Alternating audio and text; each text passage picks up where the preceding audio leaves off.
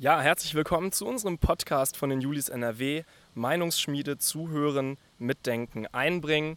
Wir sind heute draußen im Westpark in Bochum. Unsere Gäste sind einerseits unser Landesvorsitzender Jens Teutrine und der Bundessprecher der Grünen Jugend, Max Lux. Äh, wir haben uns gedacht, wie immer sollen sich ja unsere Gäste gegenseitig vorstellen. Mal schauen, was sie schon übereinander wissen. Max, magst du anfangen? Ja, ich versuch's einfach mal. Genau, ganz links hier äh, heute sitzt Jens Teutrine. Äh, Leon hat schon gesagt, er ist Landesvorsitzender der Jungen Liberalen in Nordrhein-Westfalen, schon seit vielen Jahren in der FDP und bei den Jungen Liberalen dabei. Wahrscheinlich auch davor schon mal im Landesvorstand gewesen. Ja? Und kurz, er, ganz kurz, kurz, ganz kurz. Äh, ah ja? Halbes und, Jahr. Ah ja. Und er kommt aus Bielefeld im schönen Ostwestfalen-Lippe. Gut, die Experten aus Ostwestfalen werden wissen, dass das stimmt. Lieber Jens, wen haben wir hier neben uns? Ja, das ist Max Lux. Äh, er ist einer von zwei Bundessprecher äh, der Grünen Jugend. Äh, das ist ein Sprecherteam quasi aus einer Frau und einem Mann. Er ist der männliche Part dort. Er kommt hier aus Bochum. Ich weiß, dass er auch kommunalpolitisch engagiert ist und hier ein bisschen was macht. Und ich glaube, ähm, so seine Themen, ich schätze mal, wir waren noch auf kein Podium gemeinsam. Das ist unsere erste politische Begegnung äh, mhm. quasi. Ich schätze, du machst äh, äh viel äh, in den Bereich Bürgerrechten. Ich habe äh, dich auf Instagram schon mal verfolgt, dass du auch viel Menschenrechte weltweit dich engagierst. Gerade in der Türkei habe ich schon mehrmals Statements äh, von dir sogar gelesen, dass du dich dafür Minderheiten einsetzt. Und du warst auch vorher, glaube ich, im Landesvorstand der Grünen Jugend. Ich glaube, Landessprecher, ist ja, das richtig? Genau. Ja, und sogar auch im Bundesvorstand vorher ja, schon einmal. Ja. Gut, das heißt, ihr seid euch nicht gänzlich unbekannt. Ähm, so als kleine äh, Einstiegsfrage, vielleicht äh, für diejenigen, die euch noch nicht so kennen. Ähm, Max, wie kam das, dass du dich politisch engagiert hast? Ja, ich äh, komme ja aus Wattenscheid. Das ist so ein Randbezirk von Bochum eigentlich, wo eine relativ ähm, kaputte und schlechte Infrastruktur ist. Und ich war damals 14 und da gab es Pläne von der Bahn, den Bahnhof in Wattenscheid zu schließen, was für mich immer so eigentlich das Tor ähm, nach Bochum und nach Essen war, die Möglichkeit auch mal irgendwie wegzukommen und so. Und gegen diese Bahnhofsschließung haben sich dann die Grünen unheimlich engagiert und so bin ich dann zur Grünen Jugend gekommen und habe da dann ja Blut geleckt, Politik zu machen. Okay, Jens, wie sah es bei dir aus? Lag es auch am Bahnverkehr? Nee, bei mir war es äh, die Bundestagswahl äh, 2009. Äh, da war ich äh, so 15 Jahre alt und äh, wie das ist, man beschäftigt sich in der Schule mit Politik. Und ich fand damals Guido Westerwelle, den Bundesvorsitzenden der FDP, äh, sehr gut. Mich hat inspiriert der Gedanke, dass es egal ist, woher man kommt, sondern es zählt, was man leistet und wohin man will. Und ich glaube, das ist eine sehr liberale Haltung. Das hat mich dann, wie das dann so häufig ist, zum Ortsverband der jungen Liberalen in meiner Heimatstadt Reda Wienbrück gezogen. Und dann habe ich das wahrscheinlich aber ähnlich gemacht wie Max und habe mich mit den Interessen vor Ort und äh, Situationen vor Ort beschäftigt. Wir haben ein Jugendparlament gefordert, einen Skaterpark, also alles, was man so als junger Mensch äh, dann äh, fordert. Und dann äh, so bin ich zur FDP gekommen und zu den jungen Liberalen. Ja, das klingt doch äh, spannend. Ihr beide hm, seid ja tief verwurzelt in euren Parteien, kennt diese also auch zu Genüge. Drehen wir den Spieß mal um. Äh, nennt mir doch mal äh, ein Vorurteil von der jeweils anderen Jugendorganisation, von dem ihr glaubt, äh, dass das so besteht. Und äh, dann schauen wir mal im Anschluss, ob das denn wirklich stimmt. Äh, jetzt darf der Jens mal anfangen. Was ist dein Vorurteil, was du über die grüne Jugend kennst? Ja, also was man, glaube ich, schon von der, von der grünen Jugend behaupten kann, und so definieren die sich ja auch selbst, sie sind ein äh, linker Richtungsverband, glaube ich, innerhalb der Grünen. Sie gehören da eher zum linken Flügel. Und mein Vorurteil, was ich von außen wahrnehme, wäre, dass am Ende des Tages die grüne Jugend sich aber mit ihren Positionen meistens nicht durchsetzen kann äh, in, in, entscheidenden äh, Fragen und lieber äh, ja, Weltpolitik macht anstatt Realpolitik, um sich durchzusetzen. Die haben ja auch Jamaika äh, sehr blockiert und hatten da große äh, Blockadehaltung. Also ich würde sagen, sie blockieren eher die Mutterpartei, als dass sie die antreiben. Ja, wenn wir jetzt hier bewegte Bilder hätten, äh, könntet ihr alle das Gesicht von Max sehen. Max hat damit gerechnet, dass ich irgendwie sage, dass ihr äh, Rasterhaare habt, vegan esst und keine nee, Schuhe hab, trägt. Nee, dachte, aber dachte, jetzt bin ich inhaltlich ich, geworden. Ich dachte, ich dachte, du sagst vielleicht kiffen. Ah. Es sollten ja vielleicht auch unterschiedliche ja. Vorurteile aber, sein. Aber, aber Max, genau. Auch, ne? Du hast dein Gesicht ja jetzt gerade ein paar Mal äh, verzogen. Äh, erstmal vielleicht zu dem Vorurteil, bevor du deins nennen kannst. Was sagst du denn zu diesem Vorurteil? Er hat zwei Sachen dazu. Ich glaube, Jens liegt gar nicht so falsch, wenn er die Grüne Jugend als linken Richtungswappen setzt. Die Grüne Jugend ist eine dezidiert linke, auch eine kapitalismuskritische Organisation. Wir stellen da schon dann auch manchmal gerne dieses Wirtschaftssystem in Frage, weil wir einfach finden, naja, wenn wir jetzt diese Auswüchse der Klimazerstörung und so haben, vielleicht gibt es da ja irgendwas an diesen Marktmechanismen, was falsch sein könnte. Das Zweite ist, wir definieren uns auch nicht nur über unsere Partei und wir verorten uns nicht einfach nur innerhalb dieser Partei, sondern wir verorten uns in dieser Gesellschaft, auch teilweise als eigenständige Organisation. Und das Dritte ist, wenn man auf die Inhalte und die Themen der Grünen schaut, habe ich das Gefühl, dass wir gerade da an der in der Klimapolitik unheimlich viel auch ähm, Ambitionierung in den letzten Jahren eigentlich durchsetzen konnten bei der grünen Positionierung. Und ich meine, ja, Jamaika, also ich will jetzt nicht wieder diese Debatte anfangen, wer es blockiert hat oder nicht blockiert hat, aber ich glaube, da war die FDP vielleicht auch nicht ganz unbeteiligt dran. Ja, die Geschichtsbücher werden das am Ende des Tages aufklären können. Ähm, Max, welches Vorurteil fällt dir über die jungen Liberalen ein? Tatsächlich, als ich, ähm, ich habe mich heute Morgen kurz an den PC gesetzt, um mich ein bisschen auf die Diskussion hier vorzubereiten.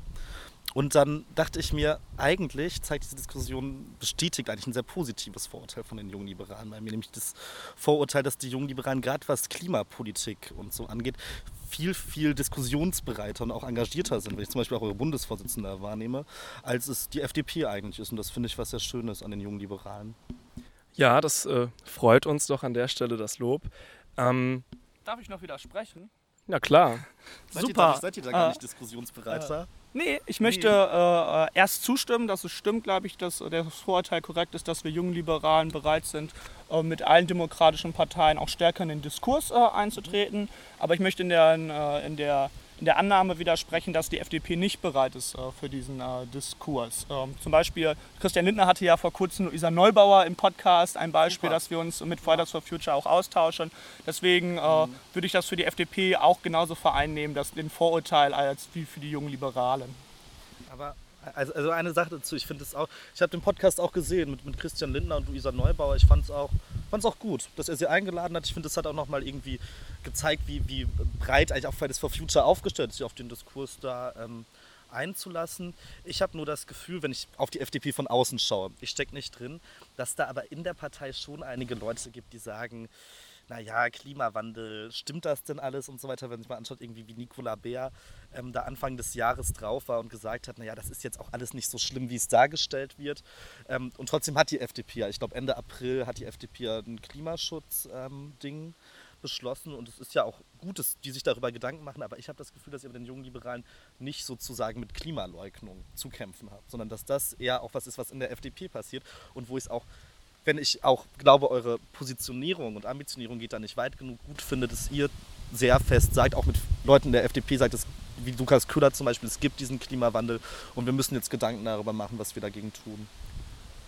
Dass wir eine treibende Kraft sind, äh, da möchte ich Max nur zustimmen. Äh, das wäre ja auch äh, peinlich, wenn die, jungen, wenn die FDP den jungen Liberalen immer voraus ist, sondern das, da, ich glaube, das Vorurteil äh, stimmt äh, und das nehme ich gerne auch an. Ja, dass wir hier in der Natur sind, macht sich gerade anhand dieser Wespe bemerkbar, die uns hier heimsucht. Nein, natürlich nicht.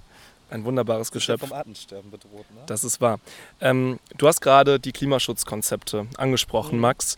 Ähm, die Grünen erleben gerade ein, ja, mhm. ohne das negativ zu meinen, wahnsinnig großes Umfragehoch, sind auf Augenhöhe mit der Union. Ähm, liegt das an eurer Klimapolitik tatsächlich? Woran glaubst du, liegt das? Ähm, und wer hat eigentlich deiner Meinung nach die besten Klimaschutzkonzepte und wie sieht euers aus? Ich glaube, erstens, was wir gerade in dieser Gesellschaft erleben, ist nicht nur ein Umfragehoch von den Grünen, sondern wir erleben eine gesellschaftliche Entwicklung, dass Leute sich, glaube ich, bewusst werden, was die Klimafrage bedeutet ja, auch durch Fridays for Future, durch die vielen Proteste irgendwie, sich dem bewusst werden, dass es eben auch ähm, Verelendung bedeuten kann, dass es Zerstörung von unseren Lebensgrundlagen bedeuten kann, was da gerade passiert, wenn wir nicht schnell genug handeln. Und ähm, da ist es so, dass glaube ich, die Gesellschaft verstanden hat, es gibt da ein Problem. Und eines der Phänomene ist, dass den Grünen da unheimlich viel Vertrauen zugesprochen wird, in dieser Frage konsequent zu handeln. Die Grünen sagen eigentlich schon ganz, ganz lange, dass wir handeln müssen, dass wir raus aus der Kohle müssen bis 2030, dass wir die Ziele von Paris einhalten müssen, dass wir eine äh, vernünftige Besteuerung von CO2 brauchen, die den ähm, Gering- und MittelverdienerInnen nicht schadet. Und weil die Grünen das schon so lange sagen, ähm, sind sie da, glaube ich, einfach die glaubwürdigste Partei in der Frage. Ja, Jens, du wirst es naturgemäß vielleicht anders einordnen. Ich bin mir da gar nicht so sicher, ob ich das so äh, anders zum Teil einordnen würde. Die Frage war ja so ein bisschen, wie kommt der Umf das Umfrage hoch mhm. äh, der Grünen? Und äh, ich würde äh, auf jeden Fall die Aussagen unterstreichen. Es liegt jetzt nicht nur an den Grünen, das ist kein Verdienst äh, der Grünen, ähm, sondern an einer gesellschaftlichen Bewegung, die auch über Fridays for Future äh, sogar hinausgeht. Genau, da kommen wir gleich auch zu. Ähm, das, das ist, glaube ich, ein ganz wichtiger Aspekt, wieso gerade diese Themen so im medialen Fokus sind, plus ein Totalversagen der Bundesregierung. Ja. Das muss man äh, auch nochmal hin, äh, hinzu äh, addieren, dass da, das ist nämlich in anderen Ländern ja nicht der Fall. Nehmen wir beispielsweise Schweden, da ist die Grüne Partei auch bei der Europawahl nicht so so hoch äh, hinausgegangen. Da gibt es eher einen Klimakonsens über die Parteien äh, hinaus äh, als äh, in äh, Deutschland. Oh, und vielleicht noch einen zweiten Aspekt ähm, zu nennen, ist, glaube ich, auch, dass, dass die Außendarstellung der Grünen in dem Bereich einfach sehr glaubwürdig für junge Menschen ist. Ich glaube, das kriegt man, das, das, das würde ich halt auch unterstreichen. Und daher, glaube ich, kommt dieser Umfrage äh, hoch aktuell, dass das Thema, man hat ja auch gesehen bei den Umfragen, welches Thema war das entscheidende Wahlthema bei der Europawahl. Es waren irgendwie 60 oder 70 Prozent ähm, äh, Klimathema. Äh, und da hat, haben die Grünen halt massiv von profitiert. Wir als FDP müssen uns die Frage stellen, wieso haben wir nicht profitiert? Ähm, und äh, wir werden gleich ja inhaltlich in die Diskussion nochmal einsteigen. Genau, Max, möchtest du erwidern? Ich möchte nur eine Sache ergänzen. Du hast gerade die Bundesregierung versagt. Ich würde sagen, die Bundesregierung seit 2005. Wenn man sich mal anschaut, was da ähm, an wenig vorangekommen ist bei den erneuerbaren Energien und auch die Landesregierung in Deutschland. Alle möglichen Landesregierungen halten, handeln nicht ambitioniert genug. Da sind bestimmt auch grüne Beteiligungen in den Ländern dabei, die ambitionierter sein könnten. Dazu gehört aber auch in Nordrhein-Westfalen, was macht Schwarz-Gelb, zum Beispiel die Bedingungen für den Bau von Windkrafträdern zu erschweren. Das ist jetzt, glaube ich, auch nicht ein guter Beitrag für den Klimaschutz.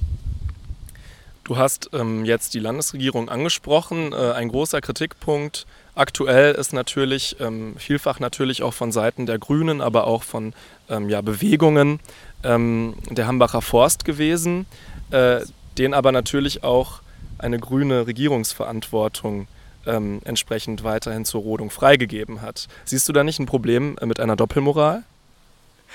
Nee, ist glaube ich gar keine Doppelmoral. Du spielst ja auf die Leitentscheidung Garzweiler 2 an. Äh, ich war zu der Zeit, als diese Leitentscheidung gefasst wurde, äh, Landessprecher von der Grünen Jugend in Nordrhein-Westfalen. Ich habe damals meine Kritik und meine Bedenken daran geäußert. Ich glaube aber, dass diese Leitentscheidung halt ein Kompromiss mit der SPD war, ein Kompromiss, wo man nicht alles rausholen konnte, wo man eben aber eine Sache aus den bisherigen Plänen rausholen konnte, nämlich dass 3000 Menschen vor der Umsiedlung ähm, durch den Braunkohleabbau gerettet wurden und der Rest blieb bei den bisherigen Braunkohleplänen, die glaube ich noch von der, Sozi äh, von der sozialliberalen Koalition in Nordrhein-Westfalen stammten, verblieb dann halt so. Und damit war dann der Hambacher Wald leider weiter bei der Rodung dabei und nicht raus, aber die Grünen haben ein Stück aus den Rodungsplänen immerhin rausholen können in den Verhandlungen damals bei Garzweiler 2. Ähm, Jens, bevor wir gleich vielleicht nochmal im Detail ein bisschen zu der Klimapolitik kommen wollen, wie nimmst du oder wie nahmst du die Debatte um den Hambacher Wald oder Hambacher Forst wahr? Oder generell die Ereignisse darum?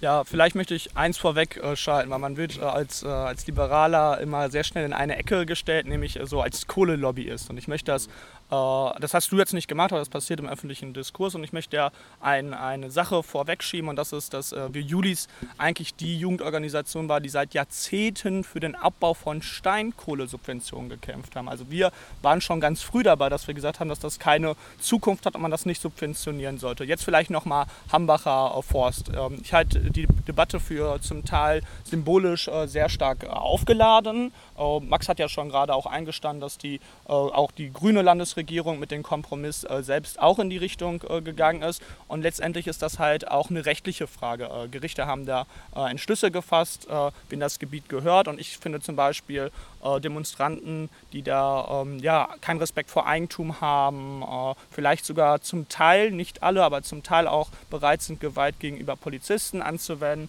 nicht das politische Mittel äh, der Wahl und halt die Debatte dafür äh, für ein bisschen aufgepauscht. Ich würde mich deswegen lieber noch mal ein bisschen über die Klimakonzepte gleich auch unterhalten, weil Max hat richtig gesagt, Pariser Klimaabkommen, das müssen wir schneller erreichen und das ist das Ziel. Das Ziel unterstreiche ich. Jetzt ist aber die Frage, wie geht der Weg dahin? Äh, und darüber würde ich gerne noch mal gleich ein bisschen diskutieren. Das machen wir auf jeden Fall, aber ich sehe, Max möchte gerne darauf eingehen nur, nur zwei Gedanken zum Hambacher Wald. Ich nenne ihn übrigens Wald und nicht Forst, weil es ein, einer der ältesten Urwälder in Nordrhein-Westfalen ist und eben nicht einfach eine forstwirtschaftliche Anlage ähm, von RWE. Erstens, ich glaube, warum dieser Wald so eine Mobilisierungskraft entfacht war, war nicht wegen seiner Größe und seiner Älte. Das, was noch übrig ist vom Wald, das, was noch nicht zerstört ist, ist relativ klein. Aber was dieser Wald gezeigt hat, ist ja eine Absurdität, mit der ähm, in diesem Land und in dieser Welt und in Europa gewirtschaftet wird. Nämlich, dass da ähm, bedrohte ähm, Tierarten ja, ähm, getötet werden, ja, vom Aussterben, deren Aussterben gefördert wird, damit ein Energiekonzern seine Gewinne machen kann. Und ich glaube, da braucht man dann einfach auch mal ein Wachrütteln der Politik, dass es nicht mehr weitergeht, sich zum Handlanger von Konzerninteressen zu machen und von Konzerninteressen auch dann, wenn es um die Demokratie und um den Rechtsstaat geht. Ja. Ähm, die Polizeigewerkschaft wollte diesen Einsatz im Hambacher Wald nicht. Ähm, die Polizei in Aachen stand dem skeptisch gegenüber und die Landesregierung hat dann noch irgendwelche Brandschutzgründe fast erfunden, ja, um da das polizeiliche Vorgehen, die polizeilichen Maßnahmen durchzusetzen. Und das fand ich wirklich sehr, sehr schwierig, wie da auch die Axt von der Landesregierung an den Rechtsstaat und die Demokratie gesetzt wurde, damit eben ein Konzern da seine Interessen vertreten kann. Und ich meine damit gar nicht die jungen Liberalen oder die FDP, die da Konzerninteressen verteidigt haben. Ich meine damit konkret die Landesregierung, die ihre Polizei diesem Konzern mehr oder weniger zur Verfügung gestellt hat. Jetzt hast du von Wachrütteln gesprochen. Ähm, Jens ist ja gerade auf Vorwürfe eingegangen ähm, gegenüber Demonstrierenden oder Demonstranten, die beispielsweise eben Eigentumsrechte nicht achten oder sogar Polizisten angreifen. Ähm, das heißt, du distanzierst dich davon oder ist das genau das, was du gerade mit Wachrütteln meintest? Ich glaube, dass so Gewalt kein legitimes Mittel von politischer Auseinandersetzung ist, egal in welchem Kontext. Aber was ich mit Wachrütteln meine, sind die hunderttausenden Leute, die da hingefahren sind mit ihren Kindern, mit ihren Familien, die getanzt, die gesungen haben, die schöne Waldspaziergänge erlebt haben und sich da friedlich für den Klimaschutz eingesetzt haben. Jens, der Max hat gerade von einer effizienten äh, CO2-Besteuerung gesprochen als ein Mittel in der Klimapolitik. Äh, ist das die Antwort auf die Frage, wie wir Klimaschutz machen sollten? Nicht nur. Äh, ich glaube, eine Antwort ist, ähm, dass wir recht schnell handeln müssen. Und ähm, äh, wir haben da so ein Konzept äh, und das, äh, das hat zwei Aspekte. Einmal die Besteuerung von CO2, aber es geht aber auch um ein Limit zu setzen. Wir müssen klar sagen, bis 2015, das ist das Limit, was wir noch maximal ausstoßen können. Das müssen Wissenschaftler errechnen. Davon 50 meinst du?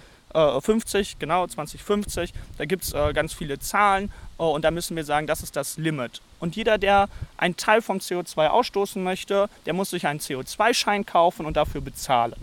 So, und dann äh, entsteht nämlich was ganz Schönes und dann werden Unternehmen ganz findig und Start-up-Unternehmer werden ganz findig und suchen dann, wie kann ich am besten und effizientesten CO2 einsparen und dann schaffen wir eine Innovationskraft des Marktes äh, in eine Richtung äh, gelenkt. Und ich glaube, das ist besser als die ganz vielen kleinen Einzelmaßnahmen und Freiheitseingriffe, die äh, manchmal diskutiert werden, sondern dann wird auch da als erstes eingespart, wo sich das am, am meisten lohnt. Und ich glaube, ein Aspekt ist ganz, ganz wichtig, weil wir hatten ja auch die Energiewende, weil du hattest eben gesagt, 2005 bis 2009, da ist auch viel äh, falsch gelaufen. Ähm, ich will auch nicht sagen, dass alles richtig äh, gelaufen ist. Äh, ach, von 2009 ab aber zum Beispiel der Ausstieg aus der Atomkraft, der dort beschlossen wurde von der schwarz-gelben äh, Bundesregierung, ähm, ich möchte da gar nicht inhaltlich drauf eingehen, sondern mir ist ein Aspekt da wichtig, weil in der Diskussion im Vorfeld wurde immer gesagt, wenn Deutschland aussteigt, dann folgen uns alle Länder.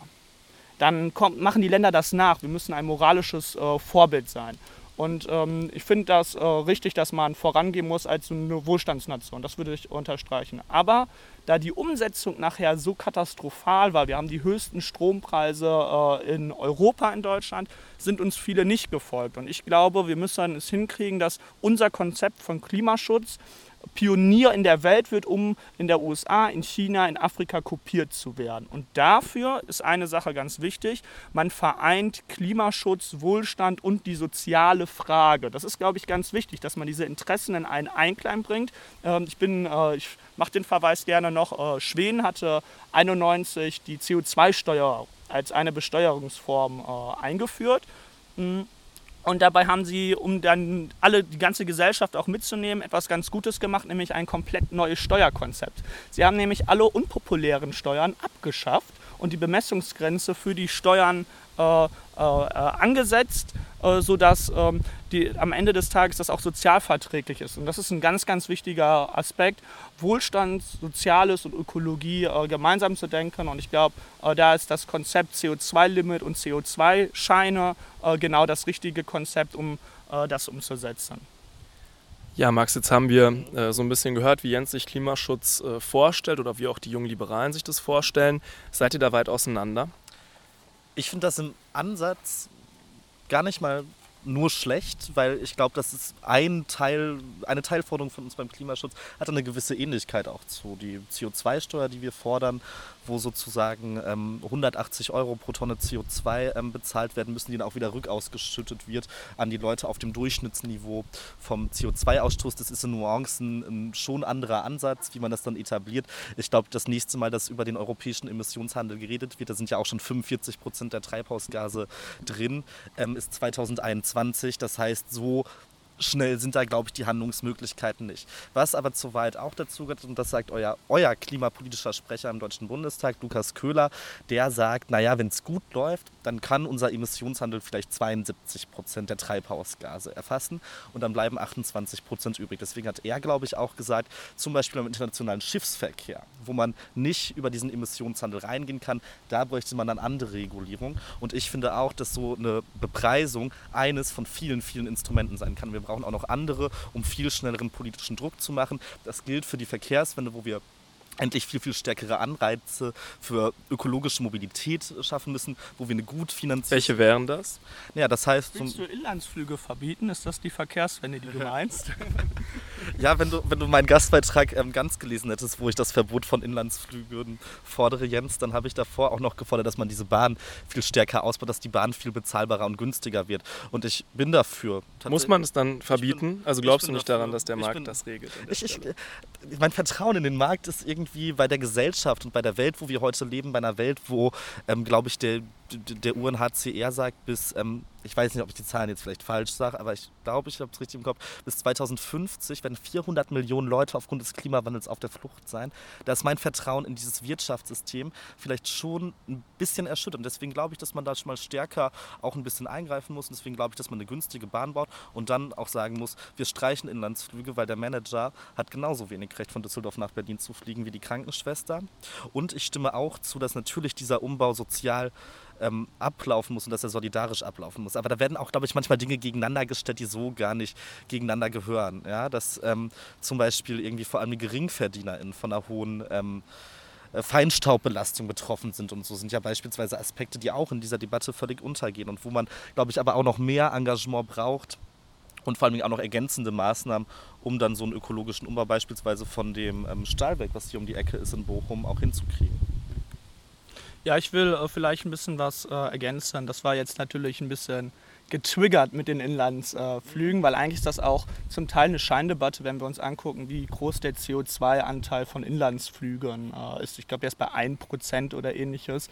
Ge ja, und Gebäude zum Beispiel sind bei 40 Prozent. Also wenn wir uns über CO2-Speicherung unterhalten oder äh, wo müssen wir als erstes ansetzen, dann ist das eigentlich ein äh, wichtiger Aspekt. Aber ich möchte eins ergänzen, um den Unterschied sogar klar einfach äh, nochmal zu machen, weil es ist ja okay, dass äh, am Ende detailliert ähm, geplant wird. Ich habe halt wenig Vertrauen, dass die Politik und die Bundestagsabgeordneten die cleversten Menschen in diesem Land sind und dass diese Personen an einem Reißbrett den äh, Klimawandel planen und wer jetzt fliegen soll und wie wir am besten CO2 äh, ein, äh, einsparen. Kommen jetzt ich die glaub, Profis?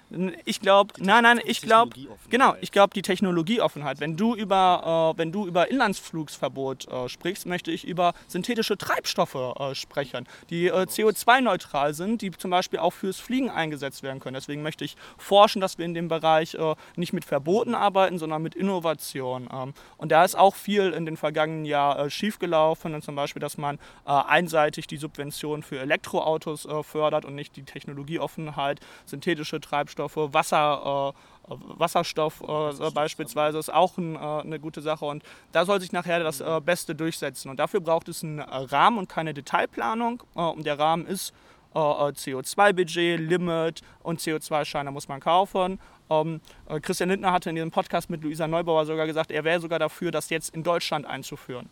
Äh, nicht zu warten, bis äh, in Europa wir das äh, machen, sondern äh, in Deutschland anzufangen. Das können wir quasi direkt umsetzen, um das dann in Europa zu exportieren, um es in die Welt zu exportieren. Ähm, ich will mich aber am Ende des Tages, das ist, glaube ich, auch ein Unterschied, glaube ich, zur Mutterpartei, ähm, äh, bei der CO2-Steuer, für mich ist das nachher eine konzeptionelle äh, äh, Frage so ein bisschen. Ich sehe halt den Nachteil bei der CO2-Besteuerung als reine Steuer, dass man kein Limit setzt, sondern man kauft sich frei und wir setzen keine Grenze äh, an CO, CO2. Und das ist schon sehr wichtig, äh, dieser Aspekt, dass man ein Limit setzt und sagt, da ist auch mal äh, Schluss.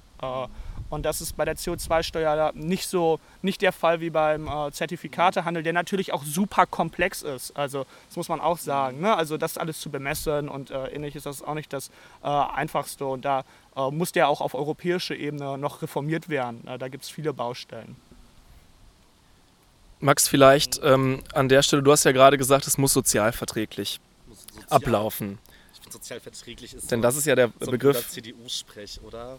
Also Jens hat gerade die soziale Frage angesprochen und das sind ja immer Dinge, zum Beispiel, wenn wir äh, Flugreisen viel, viel teurer machen, wird ja dann gesagt, dann kann sich die vierköpfige Familie ihren Urlaub äh, nicht mehr leisten. Ähm, du hast aber gerade auch gesagt, es werden Sachen gegeneinander ausgespielt.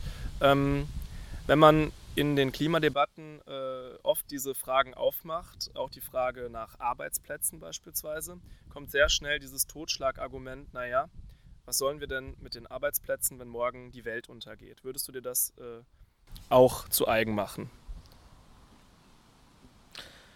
Ich glaube, dass wir auch gerade hier im Ruhrgebiet ziemlich positive Beispiele eigentlich haben zu der Frage, wie man Arbeitsplätze und soziale Gerechtigkeit mit dem Klimaschutz vereinen kann. In Duisburg gibt es jetzt, glaube ich, den ersten ähm, CO2-neutralen Stahlproduktionshochofen der Welt. Und das zeigt natürlich auch, dass Technologie Chancen hat, eben diese Dinge miteinander sehr, sehr gut zu versöhnen.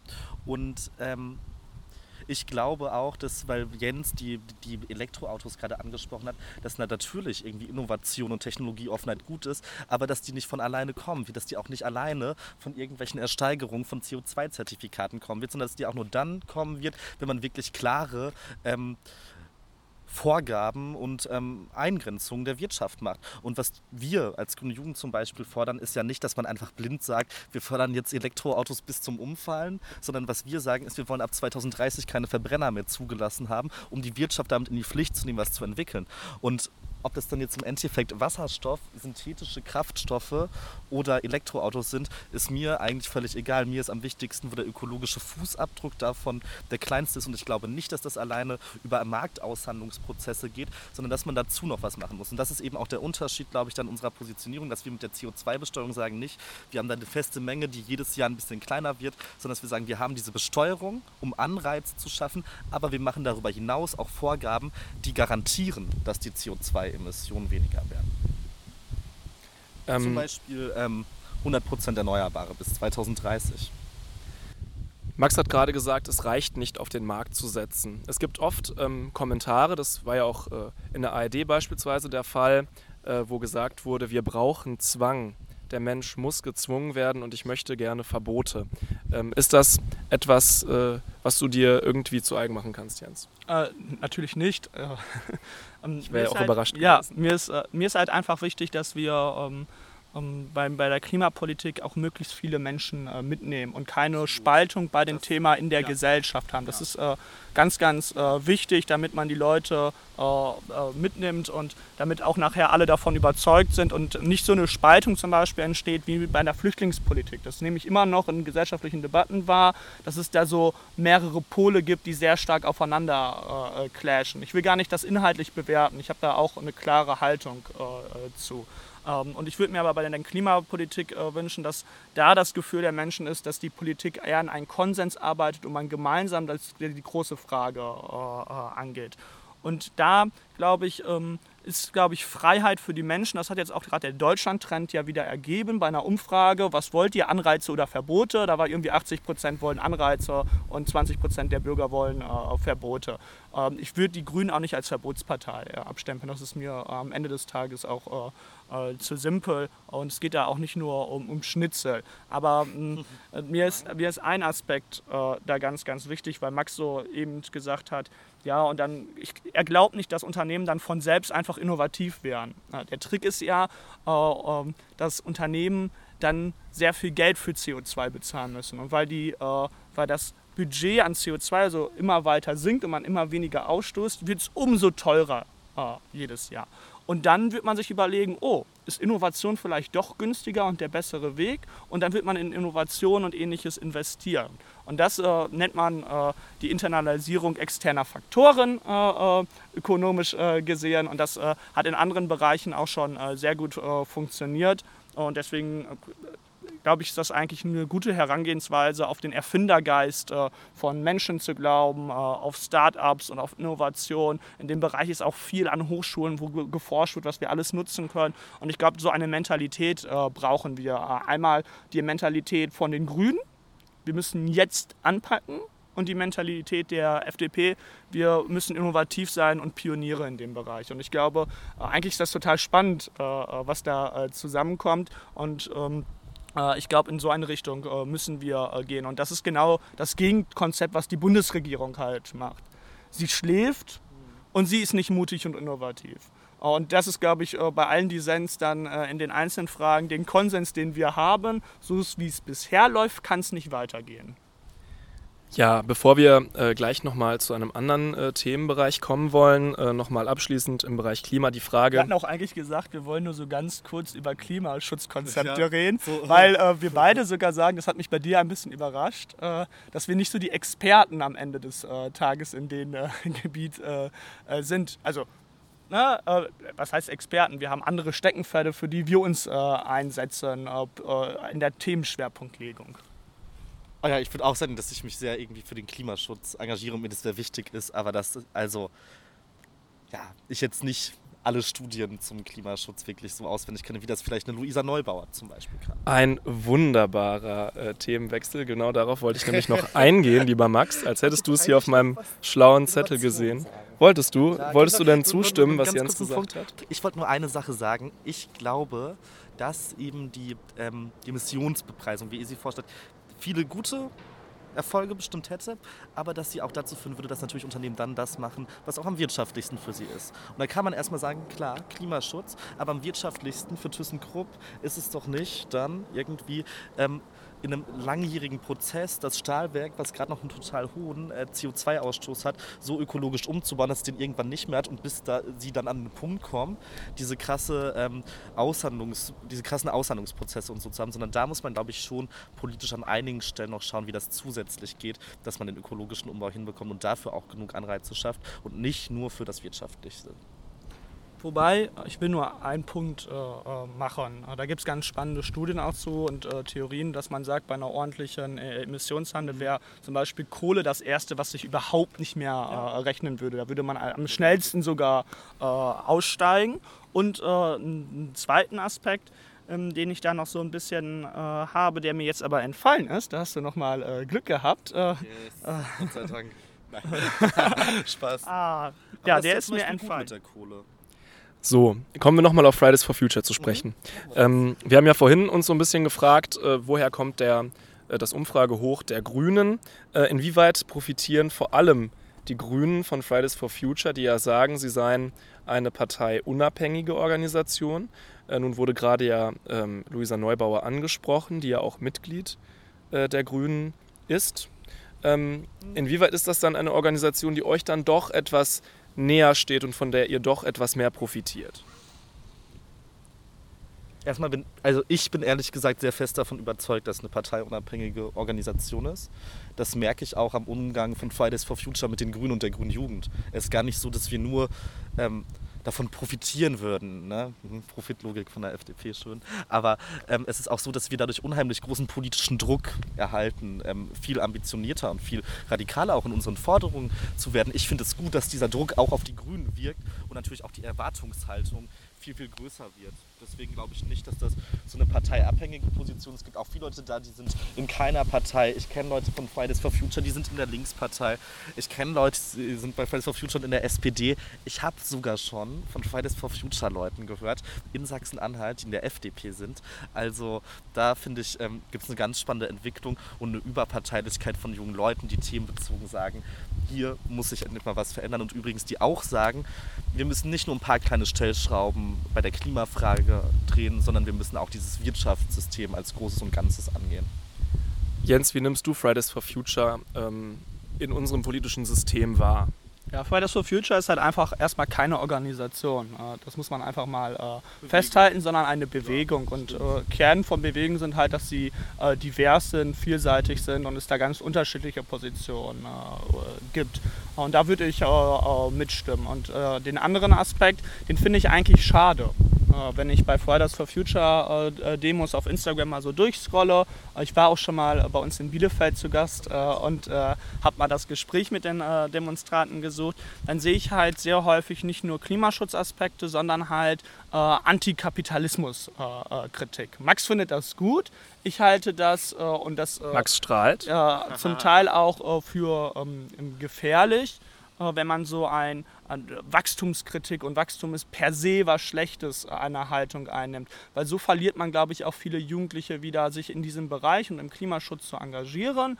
Ähm, und ich halte das für, für, äh, für kein, kein Naturgesetz, dass Klimaschutz und Marktwirtschaft nicht äh, gemeinsam gedacht werden kann. Und ich finde das dann schade, wenn die von verschiedenen Institutionen, Stiftungen, anderen NGOs versucht werden, gekapert zu werden. Ich würde mir eher, und da fand ich zum Beispiel gut, dass Christian Lindner in einem Sommerinterview eingestanden hat, dass er einen Fehler in der Kommunikation mit Fridays for Future gemacht hat. Das ist, finde ich, erstmal gut, wenn Politiker sagen, sie machen auch mal Fehler und da ist was falsch gelaufen. Was ich aber auch nicht gut finde, und das findet in der Politik zu häufig äh, statt, ein Betätscheln und ein Mitlaufen und ähnliches. Wenn man junge Menschen ernst nimmt, ist das Beste, was man machen kann, ihnen auch inhaltlich mal zu widersprechen und dann auf Augenhöhe zu diskutieren. Und ich nehme das auch immer wieder wahr, dass das bei Fridays for Future äh, bei den ein oder anderen Promi oder ähnliches äh, eher so ein Betätscheln ist und wir finden das alle ganz gut, aber am Ende dürft ihr dann doch nicht mitentscheiden. Und das finde ich ist eine falsche Haltung. Junge Menschen nimmt man ernst, wenn man widerspricht, auf Augenhöhe und fair. Uh, und das uh, finde ich so ein bisschen schade. Ob es jetzt eine grüne Vorfeldorganisation ist, pff, keine Ahnung. Äh, glaube, also dass da eine gewisse Sympathie und Nähe äh, äh, besteht, dass wir, das, das sagen die ja auch selbst. Also Luisa Neubauer, die war ja bei, bei verschiedenen Konferenzen bei euch. Ähm, äh, beispielsweise, sie wird ja auch von der Heinrich-Böll-Stiftung, der Parteinahen Stiftung der Grünen äh, durch eine Studienförderung finanziert. Äh, beispielsweise, das ist auch öffentlich. Davor, ich, ne? Ja, sie wurde auch schon davor, genau. Äh, aber dass da eine gewisse Nähe und Überschneidungen gibt und das ist auch vollkommen, also das ist in einem demokratischen äh, Land auch in Ordnung. Ähm, ähm, würde ich jetzt aber auch nicht abstreiten. Das wäre äh, naiv äh, zu glauben. Ja, Fridays for Future äh, als Motor äh, der Umweltbewegung aktuell, aber Jens hat eben gerade auch. Motor. Natürlich, mit, ohne Kobold. Ohne, ohne. Nein, Kobalt. Ähm, dazu mehr in den Kommentaren hierzu. Nein, aber äh, einerseits Klimaschutz, andererseits aber auch Wachstumskritik. In dem äh, Podcast mit Christian Lindner hat Luisa Neubauer äh, ein bisschen herumgedruckst, äh, was den Begriff des Wachstums ähm, anbetrifft. Was ist für dich Wachstum? Also die Frage ist ja, ist Wachstum etwas Schlechtes? Und sie sagte, äh, naja, wenn es ein Wachstum an Glück oder an Zufriedenheit äh, bedeutet, dann nicht. Ja, Max strahlt erneut, für diejenigen, die das jetzt nicht sehen können. Ähm, Ihr aber könnt weiter so Kapitalismuskritik ähm, zitieren, dann bringt ihr mich auf jeden Fall zum Lächeln. Ja, aber dafür sind wir ja nicht hier. Aber trotzdem schön, ja, dass es klappt. Äh, wie siehst du das? Wie siehst du den Wachstumsbegriff? Max denkt ich nach. Glaube, ich, glaube, wir haben, ich glaube, wir haben ein Problem in der Debatte. Nämlich das Problem, dass Wachstum und Wohlstand miteinander gleichgesetzt werden. Dass so getan wird, als bräuchten wir einfach irgendein quantitativ erfassbares Wachstum und das automatisch zu mehr Wohlstand und automatisch zu mehr Zufriedenheit führt. Weil diese quantitativen Messungen von irgendwie, um wie viel ist das Bruttoinlandsprodukt wieder gestiegen, das ähm, sagt nichts darüber aus, was für Dinge produziert werden, wie die Dinge produziert werden, für welche Dinge Geld ausgegeben wird. Genauso wenig wie irgendwie ein gestiegenes Durchschnittseinkommen, was darüber aussagt, ob wirklich alle Leute mehr Geld haben. Und das, finde ich, ist ein Problem, den wir beim Wachstumsbegriff haben. Und ich glaube ehrlich gesagt, dass in unserem Wachstumsbegriff mit dem BIP und so weiter eigentlich auch so viel an ähm, CO2-lastiger Produktion drinsteckt, dass auch klar sein muss, das, was da wächst, das muss auch irgendwo hergenommen werden. Und das bedeutet aktuell bedeutet ein steigendes BIP meistens einen gestiegenen Verbrauch von fossilen Energien, noch mehr CO2 und deswegen ähm, glaube ich schon, dass wir da einfach andere Maßstäbe brauchen, um das zu erfassen. Und ob wir dann auf der Ebene im Endeffekt Wachstum haben oder nicht, ist glaube ich zweitrangig, wenn wir die CO2-Neutralität bis 2050 nach dem Pariser Klimaabkommen hinkriegen. Ja, würdest du da zustimmen? Ich würde, äh, ähm, also ich, ich finde, ein Aspekt ist richtig, einen totalen Wachstumfetisch. Und Wachstum ist das Einzige, was zählt und alles andere spielt keine Rolle. Äh, das finde ich auch falsch. Ähm, aber ich finde auch falsch zu sagen, dass äh, Wachstum egal ist. Äh, weil äh, es gibt Max hat ein paar Kennzahlen genannt, die vielleicht äh, nicht geeignet sind. Äh, Durchschnittseinkommen zum Beispiel. Oder wenn, der, wenn nur gewisse Leute mehr Geld haben, dann steigt das Durchschnittseinkommen. Das heißt nicht, dass es allen besser geht. Aber zum Beispiel, der, es gibt auch ganz viele Armutsbegriffe, aber zum Beispiel äh, absolute Armut. Also wenn wir uns angucken, wie viele Menschen äh, in absoluter Armut äh, leben weltweit, ist das zum Beispiel in den letzten Jahren äh, ist zurückgegangen. Wie viele Menschen vor 100 Jahren in Deutschland in äh, absoluter Armut gelebt haben und in welchem Wohlstand viele heute äh, äh, leben, was für uns zum Teil schon relative Armut ist. Und ich glaube, auch diese Menschen müssen noch sozial aufsteigen können und dieses Aufstiegsversprechen wird momentan nicht gewährleistet das müssen wir wieder äh, beleben. Aber ich glaube, dass äh, Wachstum halt schon äh, äh, Innovation, Fortschritt und mit äh, geeigneten, sozialen Mechanismen dann auch im Wohle aller äh, ähm, geschehen kann. Und deswegen halte ich so einen, äh, den Wachstumsfetisch für falsch. Und ich halte es für falsch, einen Fetisch zu haben, Wachstumskritik ist per se richtig, sondern da braucht es eine differenzierte Debatte. äh, Und die erlebe ich halt manchmal nicht, sondern da sind manchmal einfach nette Plakate, die gut aussehen äh, und Theorien, die vom Club of Rome da entworfen wurden in den 70ern, die schon längst äh, Club of Rome, äh, die, das ist so, ja, die haben da ein ganz berühmtes Werk, was immer noch zum Teil in linken Szenen äh, rezitiert wird, publiziert. Äh, das ist so die Wachstumskritik. Wir können auch mal über Bevölkerungswachstum äh, zum Beispiel reden. Ne? Also wir haben eine wachsende Bevölkerung, da müssen wir auch wirtschaftlich wachsen, um den Wohlstand überhaupt und die gleich zu halten. Max wird jetzt sagen, wir müssen einfach mehr umverteilen. Das wird gleich kommen. Aber mh, man muss ja trotzdem auch bei der Umverteilung irgendwo das Geld hernehmen. Ähm, und bei so einem äh, Anstieg an Bevölkerung müssen wir auch weiter wirtschaftlich einfach ähm, äh, vorangehen und wachsen. Und ähm, das halte ich da auch für, für eine Richtung. Und da, äh, ich glaube auch nicht, dass Max gegen Wirtschaftswachstum ist. Ich glaube, Max äh, sieht das wie ich am Ende. Man muss Wirtschaftswachstum vereinen mit Ökologie und äh, Soziales. Hat Jens dich überzeugt, Max? Äh, kleine Anmerkung, auch gerade beim Wort Umverteilung hast du wieder gestrahlt. Und zum Schluss hat er nur noch den Kopf geschüttelt. Genau als, ähm, als Jens gesagt hat, aber das sieht der Max bestimmt auch so, da habe ich ähm, ein bisschen den Kopf geschüttelt, weil ich glaube, Jens hat es auch vorhin schon angesprochen, die, die vielen SchülerInnen bei Fridays for Future, die ähm, auch sagen, sie sind bewusst kapitalismuskritisch und sie lehnen sich gegen dieses Wirtschaftssystem auf, dass das ja zeigt, dass die zumindest verstanden haben, dass dieses marktwirtschaftliche System, so wie es jetzt im Moment haben, einfach auf falsche Anreize über Jahrzehnte hinweg gesetzt hat. Und dass es natürlich heute Wohlstand gibt, das ist gut. Dieser Wohlstand, den es aber zum Beispiel in Deutschland gibt und das ähm, mit einigen anderen europäischen Ländern oder mit den USA verglichen zum Beispiel relativ geringe Armutslevel, aber nur im Vergleich dazu gering. Das hat ja auch, glaube ich, was ähm, mit Eingrenzung von Wirtschaftssystemen ganz viel zu tun, mit Arbeitsschutzstandards. Jetzt zum Glück mit dem Mindestlohn auch und so. Das kommt alles nicht aus dem Wirtschaftssystem selbst, sondern es kommt aus der Eingrenzung des Wirtschaftssystems. Und ich finde wichtig, dass wir nicht einfach sagen, wir müssen diese beiden Seiten miteinander versöhnen, sondern dass wir klar sagen, welche Seite hat für uns Priorität und welche Seite wiegt für uns mehr. Und für mich wiegt der Klimaschutz mehr als zum Beispiel das Wirtschaftswachstum. Und ich glaube auch nicht, dass das der Aspekt ist, den wir da miteinander versöhnen müssen, sondern ich glaube, was wir versöhnen müssen, ist Klimaschutz mit der Vorstellung, dass trotzdem alle Menschen ein gutes und möglichst freies Leben führen können. Mit ein paar Verboten. Kein Widerspruch? Naja, was. Wenn wir hier alle jeden Tag uns gegenüber der Umwelt, gegenüber dem Klima so verhalten könnten, wie es einfach am, am chilligsten wäre, dann hätten wir vielleicht in 50, 100 Jahren keinen lebenswerten Planeten mehr. Und ich glaube, da wiegt für mich die Freiheit für alle Generationen und die Freiheit für die Menschen im globalen Süden, die schon jetzt von den Folgen des Klimawandels ähm, betroffen sind, wiegt da für mich schon ähm, ziemlich höher als die Freiheit, ähm, mit einem, ähm, ja, mit einem 15-Liter-SUV durch die Bochumer Innenstadt zu fahren. Gut, dass ihr euch hier an der Stelle einigt, hatte aber auch niemand erwartet. Äh, kommen wir dann äh, noch zum letzten Themenblock. Ähm, ihr seid beide Vorsitzende äh, einer Jugendorganisation von Parteien. Ähm, wie können beispielsweise die jungen Liberalen heute, 2019, die FDP weiterentwickeln? Äh, was muss dringend getan werden, Jens? Ja, ähm, ich möchte das Pferd so ein bisschen anders äh, aufrollen. Äh, ich, weil ich erstmal, äh, wir haben über Fridays for Future geredet und wir sehen, wie viele junge Menschen da äh, auf der Straße gehen. Und ich finde das gut, dass junge Menschen politisiert äh, werden äh, wieder. Weil das war vielleicht hin und wieder manchmal der Eindruck war da, dass das nicht der Fall ist. Und das finde ich erstmal gut. Und jetzt müssen wir uns aber die Frage stellen, wieso gehen die eigentlich nur bei Fridays for Future auf der Straße? Wieso gehen die äh, nicht in unsere Parteien und gestalten mit uns gemeinsam äh, Demokratie mit?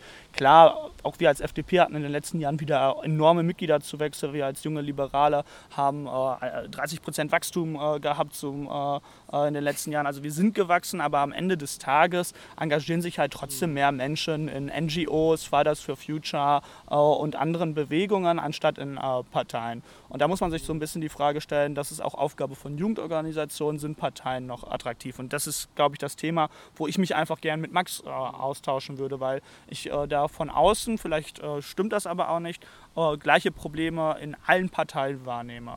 Und ein Problem ist beispielsweise, dass äh, Parteiengagement häufig nicht mit der Lebensrealität von jungen Menschen äh, übereinstimmt. Also so eine, so, man engagiert sich in einer Partei, man kommt da zum Stammtisch immer 19 Uhr mittwochs äh, und am besten man zieht niemals um, weil man muss erst mal 20 Jahre Plakate äh, aufhängen, um dann mal im Kommunalparlament äh, zu sein. Äh, und der Lebenslauf von jungen Menschen sieht halt so aus, dass ich meinen Master woanders mache, als ich zu meinem Abitur gemacht habe, dass ich eine Freundin habe, die vielleicht im Ausland studiert und ich mache einen Erasmus äh, und, oder dass ich eine Azubi bin und äh, ein Koch-Azubi, der einfach auch in der Woche abends nicht kann, der einfach keine Zeit hat, sich dort zu äh, engagieren. Und ich glaube, die, äh, die Form, wie Parteiarbeit äh, stattfinden, die müssen sich ändern und anpassen, damit mehr junge Menschen äh, mitmachen. Mhm. Die müssen offener werden, partizipativer, digitaler äh, ist, glaube ich, da auch ein Aspekt. Wenn man sich mit Fridays for Future Leuten unterhält, ist unglaublich, wie die äh, digital sich organisieren über WhatsApp-Gruppen, Telcos und ähnliches. Äh, da findet ganz viel ganz digital statt und dann gibt es diese Events, wo alle zusammenkommen und ich glaube, ähm, da müssen Parteien lernen. Aber vielleicht ist das auch nur eine Wahrnehmung, die ich, ich rede jetzt auch mit anderen äh, Jugendorganisationen, die bei den, bei den Grünen nicht stimmen würden. Aber eigentlich ist das, das ist, glaube ich, ein Problem, was bei allen Parteien äh, herrscht. So eine gewisse Verstaubtheit äh, äh von Engagement, wie man sich einbringen kann. Und da würde mich einfach interessieren, was äh, die grüne Jugend in dem Bereich äh, macht, ähm, versucht in ihrer Mutterpartei voranzubringen. Ob es da irgendwie so Aspekte gibt, die ihr momentan ganz aktuell angeht. Also ich stimme dir bei der Problemanalyse zu und ich nehme da die Grünen auch mit ein. Ja, ich habe auch, also ich kenne auch viele Leute in anderen Parteien irgendwie und habe da auch den Eindruck, dass es überall die ähnlichen Probleme sind. Ich sage jetzt mal, ähm, manchmal habe ich das Gefühl, es zielt dann auch in so einer Partei im Ortsverein vielleicht mehr, wer am längsten am Bratwurststand äh, gestanden hat, bei uns vielleicht ja am Sojawurststand und ähm, nicht unbedingt. Schmeckt die? Ich persönlich ähm, esse ja Fleisch, aber ähm, mir schmeckt auch manchmal eine Sojawurst. Ja. Ähm, das habe ich jetzt aus dem Konzept Das gebracht. Ja, leid. Mann. Was hatte ich nochmal mit dem Bratwurststand? Also genau, manchmal habe ich das Gefühl, es zählt mehr, wie lange man am Bratwurststand stand und nicht, was man eigentlich politisch ähm, und inhaltlich drauf hat. Und das, äh, finde ich, ist ein großes Problem, das muss man aufbrechen. Deswegen versuchen wir explizit natürlich mit viel Vernetzungsarbeit ähm, auch junge Leute in der Partei zu fördern, aber gleichzeitig auch wirklich Kraft daherzunehmen, dass wir uns nicht nur über die Partei definieren und auch nicht nur darüber, ähm, was in der Partei schlecht läuft und was wir dann dagegen tun, sondern dass wir auch sagen, wir sind ein eigener Verband, wo eigene Leute politische Erfahrungen machen können, wo sie auch politisch was lernen können und wo sie auch eine Grundlage für mitnehmen und ob sie die dann mitnehmen, um ähm, später in der NGO irgendwo zu gehen und da was zu machen oder ob sie das mitnehmen, um ähm, in die Partei zu gehen und da was zu machen oder ins Berufsleben und da was zu machen. Das ähm, ist da erstmal egal, dass wir zum Beispiel Bildungsangebote da viele schaffen, um die Leuten ein starkes Fundament zu bauen. Das ist ähm, uns da eigentlich wichtig. Und wir werden natürlich in den nächsten Jahren ähm, auch ganz klar darauf achten, bei den Kommunalwahlen angefangen, dass auch junge Leute ähm, eine Stimme bei den Grünen bekommen. Ich sage ganz ehrlich, es kann nicht sein, dass die Grünen zum Beispiel keinen Bundestagsabgeordneten unter 30 haben. Und das ist, finde ich, ein sehr großes Problem. Was müssen wir also ganz konkret ähm, tun? Oder beispielsweise, ähm, wie wird das auch bei den jungen Liberalen oder bei der Grünen Jugend äh, versucht äh, anzugehen, dass man eben nicht äh, zehn Jahre in einem Ort bleiben muss? Ja, also ein Aspekt, den hat äh, Max schon äh, genannt, äh, das ist äh, junge Menschen zu pushen, sich gegenseitig zu pushen. Äh, und die Julis sind ja recht erfolgreich. Äh, jetzt im Europäischen Parlament ist sowohl Svenja Hahn, Spitzenkandidatin der Jungen Liberalen, unter 30, Moritz Körner, ebenfalls unter 30, mein Vorgänger, beide ins Europäische Parlament eingezogen. Das sind zwei von fünf EU-Abgeordneten. Das ist eine sehr, sehr gute Quote. Wir stellen auch den jüngsten Abgeordneten im Deutschen Bundestag, der kommt auch aus diesem Landesverband. Müller-Böhm, ja, ne? Roman Ja, ja. Müller-Böhm, genau. Grüße gehen raus an Roman. Ja, auch von mir natürlich. Ähm, und ähm, ich glaube, das ist wichtig, viele Leute um ja, äh, in Parlamenten zu bringen. Auch. Auch ist das wichtig, weil wir haben es gesehen bei der Urheberrechtsreform, was passiert, wenn gewisse Lebensrealitäten nicht mehr äh, abgedeckt sind. Und ein zweiter Aspekt ist, glaube ich, der auch äh, wichtig ist, ist die Erneuerung selbst vormachen. Ich glaube, man muss äh, als, als, als Jugendorganisation dann eben auch mutig sein und zeigen, guck mal, so kann es äh, anders stattfinden. Wir zum Beispiel ähm, unsere Landesarbeitskreise, ne, die tagen halt auch digital, die haben WhatsApp-Gruppen, die haben jetzt nicht nur äh, schnöde Treffen in Düsseldorf oder äh, ähnliches. Äh, wir sind auch dabei, neue äh, digitale Konzepte zu machen, wo man sich engagieren kann. Also wir wollen jetzt einen komplett digitalen Kreisverband auch gründen, wo man sich nur digital engagieren kann, äh, beis beispielsweise. Äh, wir haben jetzt im Ostwahlkampf haben wir zum Beispiel eine Wahlkampfplattform, haben die Ostverbände, Grüße gehen raus an Matti aus Brandenburg auferlegt, äh, wo man dann einfach gucken kann, hey, ich will unterstützen, da ist ein Bett, der braucht Doch so Unterstützung. eine App dafür, Ja, oder? genau. Habe ich in der Insta-Story von Ria gesehen. ja, also Ja. wir versuchen sehr viel durch, äh, durch Digitalisierung äh, zu machen. Das ist, äh, weil wir das ehrenamtlich machen und Jugendorganisationen jetzt auch nicht äh, in Vermögen schwimmen. Äh, viel Schweiß, der da notwendig ist. Aber ich glaube, das ist ein Weg, den wir äh, äh, gehen und den wir auch weitergehen müssen. Und ich glaube, man muss ähm, auch Arbeitsweisen von Jugendorganisationen an der einen oder anderen Stelle äh, äh, überdenken. Da, das weiß ich gar nicht, wie das so bei der Grünen Jugend ist. Ich glaube, da seid ihr äh, vielleicht sogar äh, uns noch einen Schritt voraus, ähm, nämlich dass man projektorientierter äh, arbeitet, dass man sich punktuell in Projekten einbringen kann und da mitwirken kann und da offen für Mitglieder ist und nicht nur Vorstände äh, äh, arbeiten.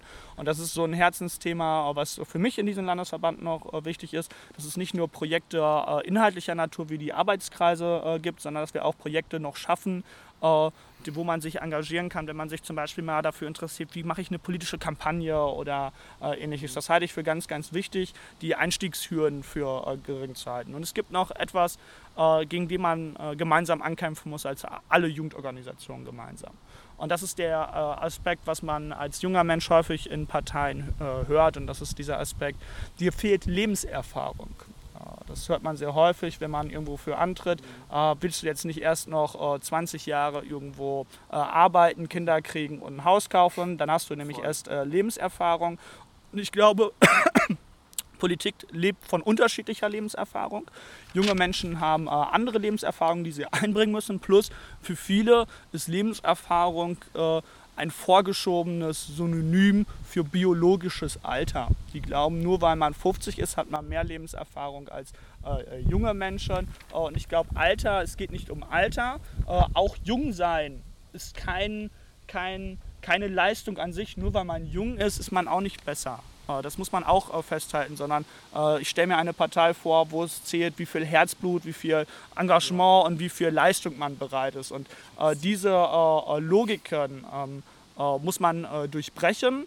Ähm, und zum Beispiel ähm, finde ich deswegen auch die Frauenquote für falsch, weil sie durchbricht nicht die Logik, sondern zieht auf andere Aspekte ab.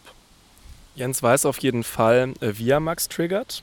Ähm, Zum Schluss immer, genau. Ey, man sieht immer ganz viel Kopfnick und dann denke ich mir so, ach Max, ich kann auch noch mal anders, hier Nein, kriegst du ist, die Frauenquote. Das ist, das ist, auch immer so nervig, wenn ich so Podiumsdiskussionen habe oder so, komm danach immer sollst du mir sagen, ah, jetzt da, ich habe mich total in einer Gesichtsmimik wiedergefunden. Aber weil ich das, ich kann das leider nicht so gut verstecken, das ist auch in so Parteigremien dann immer ganz schlimm, wenn man was schlecht findet ähm, und noch überlegt, wie man die Kritik diplomatisch formuliert. Genau, wie, wie man die Kritik diplomatisch formuliert, aber dann so wirkt, als würde man da irgendwie gerade wen auffressen wollen, ja. Ähm, aber du darfst auch inhaltlich darauf eingehen. Ich darf sogar inhaltlich darauf ja. eingehen. Boah, das ist ja nice. Oder? Ähm, ich, fand alle, ich fand alles relativ gut, was ähm, Jens gesagt hat bis zur Frauenquote. Ähm, das mit der Digitalisierung finde ich sogar ziemlich spannend, wie ihr das angeht. Da sind bei uns die Strukturen noch nicht so weit. Ähm, und erzähl mal gerne was darüber, ob das mit diesem digitalen Kreisverband funktioniert. Ich finde das eigentlich eine ähm, sehr nette Idee. Was ich glaube, ist auch, dass junge Menschen Parteien Hürden unterliegen ähm, besonders junge Frauen, glaube ich, noch mal stärker davon betroffen sind, weil wir da schon in einer sehr patriarchalen Gesellschaft ähm, leben. Und ich habe tatsächlich die Erfahrung gemacht, dass so eine Frauenquote ein sehr gutes Instrument ist, was bei uns zumindest, ich weiß nicht, ob es bei euch so funktionieren würde, bei uns habe ich das Gefühl zumindest, dass es im Schulterschluss auch mit einer feministischen Bildungsarbeit und ähm, mit einer feministischen Gesellschaftskritik zusammen sehr gut funktioniert und viele, ich habe viele junge Frauen erlebt, ähm, die dadurch auch sehr empowered wurden. Ich habe mich als Mann immer wahnsinnig wohl damit gefühlt, weil ich das Gefühl hatte, es gibt hier gerade so eine Ausgeglichenheit, die man an kaum anderen Orten in der Gesellschaft findet und ich glaube, da muss man auch ja, dranbleiben. Und Parteistrukturen muss man immer überall durchbrechen. Ich glaube, man hatte auch teilweise alte Leute sitzen, die ja, die gerne mal junge Leute nach unten drücken, auch weil sie Angst haben, mal irgendwann ihren Hinterbänklerposten nach 25 Jahren zu verlieren. Und ich glaube, da kann man auch mal ein bisschen was in den Parteien verändern. Ich erlebe aber auch, und das erlebt ihr bestimmt auch, ähm, ältere Leute in den Parteien, die bereit sind, junge Leute zu fördern, zu unterstützen. Und da muss ich sagen, dass ich ähm, da auch gerade echt vom Grünen Parteivorstand auf der Bundesebene relativ positiv überrascht bin. Ich hätte nicht gedacht, dass die da auch so viel Interesse daran haben, zu schauen, dass man ähm, ja, junge Stimmen in der Politik unterbringt. Ich will noch, äh, das letzte will ich nämlich zustimmen, ein Bild zu zeigen, wo äh, Jung gegen Alt in Parteien arbeitet, das wäre äh, genauso äh, falsch. Bei uns wären auch äh, junge Menschen total unterstützt. Zum Beispiel Konstantin Kuhle, unser ehemaliger Bundesvorsitzender, der ist das erste Mal in den Bundestag gekommen, der wurde sofort innenpolitischer Sprecher. Äh, und das ist auch, das zeigt, welches Vertrauen da auch äh, entgegengebracht wird, wenn man bereit ist, sich zu profilieren und was geleistet hat. Und aber ich möchte noch einen Aspekt ergänzen, den wir in der Diskussion noch hinzufügen müssen in Fridays for Future, Parteienverdrossenheit. Ähm, weil ähm, mhm. was, äh, wir haben schon darüber gesprochen, Fridays for Future politisiert Leute. Guckt man sich aber die Shell-Jugendstudie an, seit Jahren interessieren sich junge Leute für Politik. Ja. Äh, ein My das ist ein Mythos, ein Mythos zu sagen, junge Leute hatten kein Interesse und jetzt ist erst Interesse da. Junge Leute waren immer interessiert an Politik. Ja. Sie haben nur eine große Skep skeptische Haltung gegenüber Parteien und pol gewissen politischen Vertretern. Und ähm, ich finde das gut. Äh, das ist äh, eine, eine, eine, eigentlich eine gute Grundannahme, wenn man äh, Leute, die von Regieren oder Verantwortung überzeugen will, mit einer kritischen Haltung entgegensteht und nicht alles sofort abnickt, nur weil da eine Autorität ist, sondern kritisch selbst hinterdenkt. Und da sind junge Leute besonders affin für. Und das finde ich eigentlich gut. Aber es gibt eine Gefahr, wenn ähm, Parteienverdrossenheit dann sich institutionalisiert und grundsätzlich äh, wird, dann wird das nämlich schnell auch zu einer Demokratieverdrossenheit. Und deswegen ist es Auftrag von Parteien, sich zu erneuern, um auch demokratisch uns weiterzuentwickeln und nicht äh, junge Menschen äh, von Parteien äh, abzusondern. Das ist für mich ein ganz wichtiger äh, Aspekt, äh, wieso das auch grundsätzlich für unsere Demokratie wichtig ist. Nicht nur für, für mich als junger Mensch, der sich politisch engagiert, sondern für die Gesellschaft, dass Parteien offen und modern sind. Weil sonst kommt aus Parteienverdrossenheit Demokratieverdrossenheit und, und das sind dann am Ende auch mitverantwortlich Parteien, die sich nicht erneuern wollen. Vielleicht ähm, abschließend, äh, Max, äh, findest du nicht auch, dass ihr beide, ähm, obwohl es inhaltlich ganz, ganz große Unterschiede gibt äh, in den Sachfragen, auf dieser strukturellen Ebene äh, eigentlich einen sehr, sehr sinnvollen äh, Austausch habt und euch da gegenseitig auch ergänzt? Vielleicht abgesehen von der Frauenquote. Ich finde es total schön, dass wir da einen sehr sinnvollen Austausch haben. Ich glaube, wir haben immer noch sehr. Also das Spannende ist, dass, glaube ich, bei jungen Liberalen, grüner Jugend auch viel von der politischen Grundhaltung, also dass es schon auch Überschneidungen gibt, aber wir schon sehr unterschiedliche politische Konzepte haben. Und diese unterschiedlichen mhm. politischen Konzepte zeigen sich natürlich auch in einem Organisationsverständnis. Wenn wir jetzt zum Beispiel sagen, naja, in diesem kapitalistischen Bildungssystem bekommen die Leute gar nicht eigentlich alles mit, was sie brauchen, um eine gute Analyse zu treffen. Und deswegen finden wir das gut, um es jetzt auch mal mit den kapitalismuskritische Theorien anzuschauen und das für unser Organisationsverständnis wichtig ist, weiß ich jetzt nicht, ob ihr das so zu 100 Prozent ähm, auch machen würdet. Wenn ja, ich kann euch gerne ähm, kommentierte Marx-Texte ähm, zur Verfügung stellen.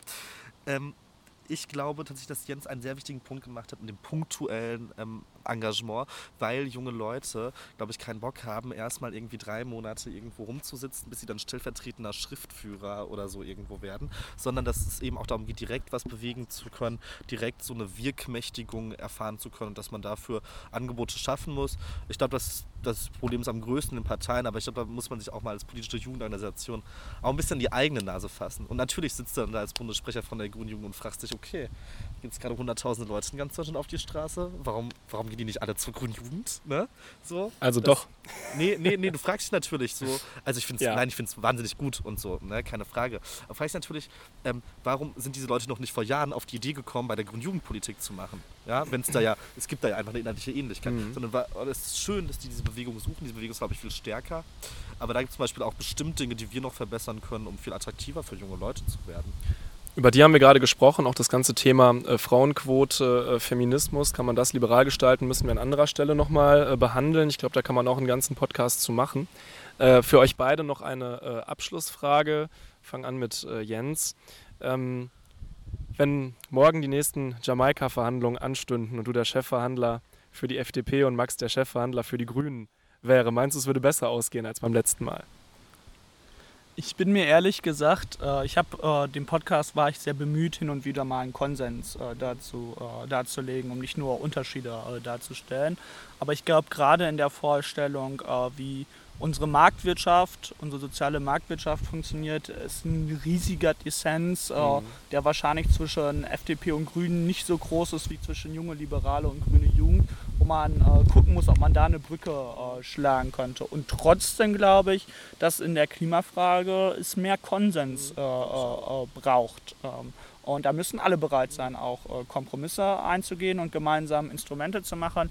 Deswegen gibt es einen Aspekt vielleicht, wieso ich äh, mit Max Sondierungsgespräche wenigstens anfangen äh, würde. Nämlich es herrscht eine gute Atmosphäre und äh, äh ich habe nicht das Gefühl, dass er hinterlistig ist oder mich äh, äh, ja, verarschen will, wie man auf gut Deutsch sagt, sondern ein aufrichtiger Jungpolitiker ist. Und ich glaube, das ist halt auch Grundlage, wie man Politik gestalten möchte und mit welchen, mit welchen Werten und welcher Charakterfrage man rangeht. Und ähm, da äh, könnte man Sondierungsgespräche führen, ob die erfolgreich sind, herrscht, äh, ist davon abhängig, ob Max auch bereit ist, Steuersenkungen zu machen. Auch hier wieder äh, ein wunderbares Schauspiel, sich die Mimiken von Max anzuschauen, aber da äh, wollen wir nicht nochmal in die Diskussion einsteigen. Vielleicht eine etwas unpolitischere Frage zum Abschluss. Ähm, ich habe in einer äh, Insta-Story bei dir mal gesehen, du äh, bist ja ständiger Gast bei der Bundestagsfraktion oder zumindest öfters mal von den Grünen. Äh, wie kam das, dass Katrin Göring-Eckert deine komische Mütze auf hatte? Äh, ich möchte jetzt erstmal noch was zu den Jamaika, zu den Jamaika sagen. Ein Satz. Das oder Problem zwei. wird ja auch die CDU sein. Also wir haben, jetzt, wir haben jetzt viel über Klima und Marktwirtschaft geredet und da haben wir völlig unterschiedliche Ansichten, aber wir haben ja auch viele gemeinsame Werte, wenn es zum Beispiel um die Frage von einer freiheitlichen Gesellschaft geht, die man gegen die ähm, blöden Hetzer von rechts und gegen Islamisten beispielsweise verteidigt, wo, wo ja eine Ebene da ist und trotzdem würde ich immer sagen, dass ich schon eine linke Mehrheit ähm, priorisieren würde, gerade wegen dieser wirtschaftlichen Fragen. So, jetzt Die Frage nach der Mütze. die Frage nach der Mütze. Was ich davon alles erzählen darf. Alles, wir sind ja unter uns. Ja, genau. hm.